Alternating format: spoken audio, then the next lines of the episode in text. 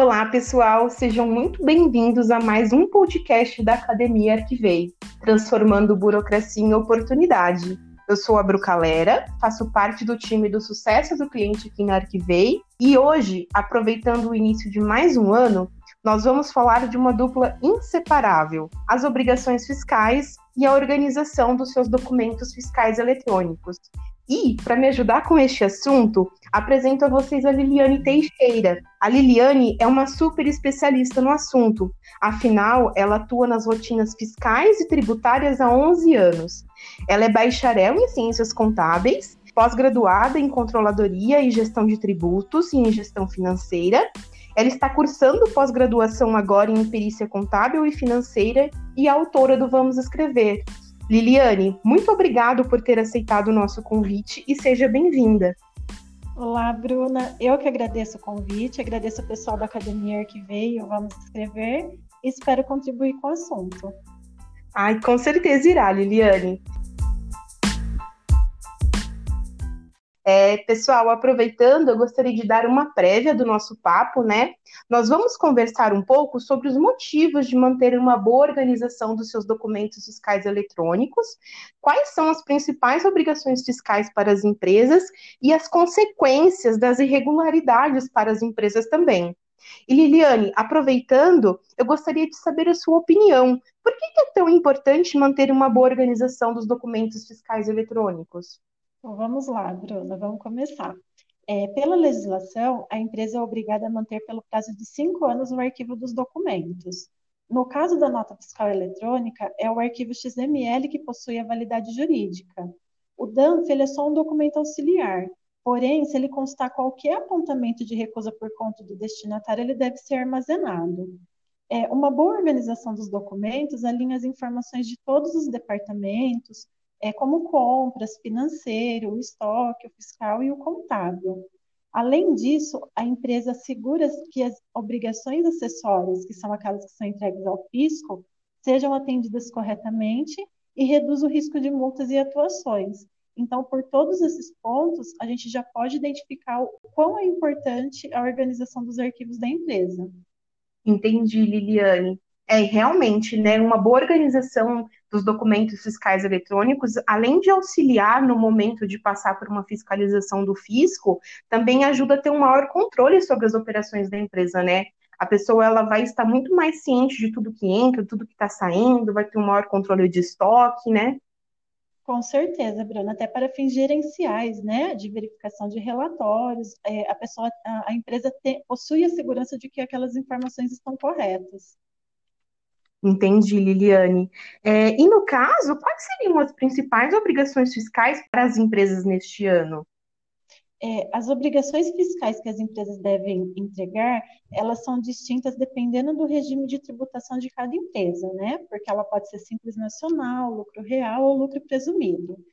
É, nós temos várias obrigações anuais, vou citar algumas, é, a ECF, a ECD, a DIRF, a DEFIS, e eu acho legal a gente pontuar algumas das mensais. É, por exemplo, a EFD ICMS PI, onde constam os livros de registro de entrada, os livros de saída, inventário, apuração do ICMS, o controle do ativo, o controle de produção de estoque. No estado de São Paulo, por exemplo, essa obrigação é entregue mensalmente no dia 20 ao mês seguinte da apuração. É, nós temos também a EFD Contribuições, que consta a apuração do PIS e COFINS, e toda a informação de faturamento e receita do período. Então, ali a empresa informa quanto que ela vai pagar desse, desse imposto, dessa contribuição. É, tem no caso do Simples Nacional, que declara mensalmente o DAS, onde consta o registro da sua receita e é gerada a guia para pagamento dos tributos e contribuições devidas nesse regime. É, então, assim, é, para uma apuração correta, é, é, muito importante a organização desses arquivos, né?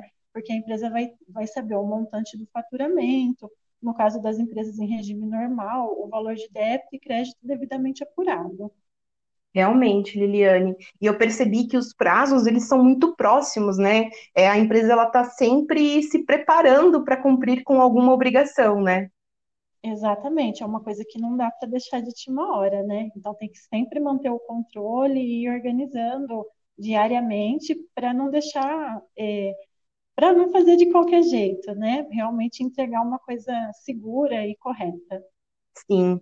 E, pessoal, para vocês não perderem nenhum prazo, não deixem de acompanhar o calendário fiscal de 2021 que temos aqui na Academia Arquivei. Ele é um calendário que ele é a nível federal, né? Nós sempre estamos o atualizando mês a mês. Então, vocês não vão perder nenhum prazo dentro do período correto. E também, Eliane, é bem comum, né, vermos notícias sobre atuações fiscais feitas pela Receita Federal, né? A nossa temível malha fina de pessoas jurídicas. E essas irregularidades fiscais, elas não acometem apenas as grandes empresas, né? Não, elas acometem as grandes, médias e pequenas empresas. Em 2019, a Receita Federal autuou 5.200 empresas no cruzamento do imposto de renda e da contribuição social do ano calendário de 2014. Essas irregularidades elas foram constatadas devido à insuficiência do recolhimento no cruzamento de informações. Em 2019 também, a Secretaria da Fazenda do Estado de São Paulo publicou no Diário Oficial estariam notificando as empresas para esclarecer falta de escrituração de documentos fiscais. É, temos também um exemplo de empresas menores. Em 2018, o governo notificou 700 empresas com irregularidades no Simples Nacional. Também aqui houve um cruzamento de informações dos cartões de crédito em confronto com as notas fiscais e cupons eletrônicos do período de 2014 e 2017. Então, vemos todo nesse cenário a necessidade da organização dos documentos e a importância das ferramentas de apoio para realizar essa operação, né, Bruna? Sim, realmente. Eu acho até relevante citar aqui um exemplo que nós tivemos com um parceiro nosso, né? Esse parceiro ele é uma empresa pequena e por ser uma empresa de pequeno porte, eles não possuem um setor responsável pela contabilidade. Então, um dos proprietários nos contou que eles mesmos faziam o gerenciamento dos documentos fiscais, né? E eles guardavam a DANF em papel. Mas em determinados meses a demanda aumentava, então eles não conseguiam dar conta de toda a demanda de notas que era necessário ser feita, né? E como você mesmo mencionou, a DANF ela é um documento auxiliar, ela não tem uma validade e um peso jurídico igual ao XML da nota. E fazer o gerenciamento em papéis era muito trabalhoso. Então, quando a partir do momento que eles começaram a parceria conosco, eles passaram a gerenciar essas notas na plataforma, né? E utilizaram de uma ferramenta nossa, que seriam as etiquetas, para poder fazer o discernimento entre as notas que eles já tinham escriturado e as notas que ainda faltavam escriturar. E também utilizaram a mesma ferramenta para poder ter um maior controle dos itens em estoque. Então é bem interessante, né? Sim, com certeza. É, eu posso até citar um exemplo que eu vivenciei, tá? Logo quando a gente mudou para a nota fiscal eletrônica, é, a gente teve um pouco de dificuldade de manter esses arquivos e nós passamos por uma fiscalização onde eles estavam solicitando. É, na época a gente é, tinha feito um e-mail padrão para envio de nota, mas sabe como que é e-mail, né? Cai em spam, dá erro, às vezes o e-mail do fornecedor. Enfim, a gente passava dias solicitando o arquivo para o fornecedor e não foi nada legal, foi muito trabalhoso. Então, realmente, conhecer a ferramenta Arquivei e saber desse suporte é muito importante, né? É, é, até hoje a gente utiliza e, e é muito importante para a gente manter a organização desses arquivos.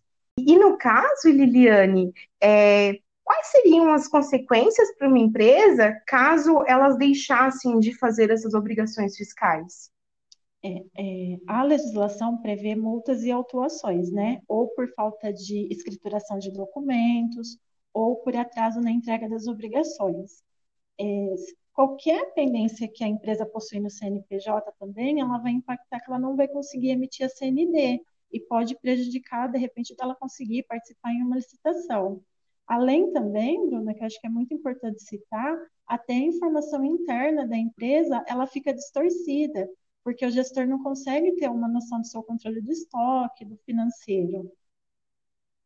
Entendi. Então afeta todo, toda a etapa da empresa, né? Desde o planejamento é, estratégico até realmente o planejamento de gestão da empresa, tudo pode ser afetado se ela não é, mantém uma boa organização dos seus documentos fiscais eletrônicos, né? Exatamente, Bruno, é isso mesmo. É, pessoal, eu espero que este conteúdo ele possa ter esclarecido um pouco mais sobre quão importante é a organização dos seus documentos fiscais eletrônicos e como essa organização pode ser uma aliada no momento de cumprir com as obrigações fiscais da empresa. E Liliane, eu gostaria muito de agradecer a sua presença aqui, né? É sempre um prazer poder bater um papo com uma especialista no assunto e espero que você possa aceitar os nossos futuros convites para participar de mais podcasts. Com certeza, Bruno, um prazer. É, gostaria de agradecer mais uma vez a vocês e muito obrigada. Espero ter contribuído aí com o pessoal e que eles gostem do conteúdo com certeza contribuiu e eu agradeço novamente, Liliane. E pessoal, se vocês tiverem um tempinho, não deixem de deixar nos comentários a sua opinião sobre este conteúdo, né? É sempre importante saber o seu feedback para saber quais os conteúdos nós podemos começar a lançar em nossos podcasts, assim como nos materiais que nós costumamos lançar na Academia Arquivei. Bom, eu vou ficando por aqui. Eu agradeço pela sua presença até neste momento e até a próxima. Tchau, tchau.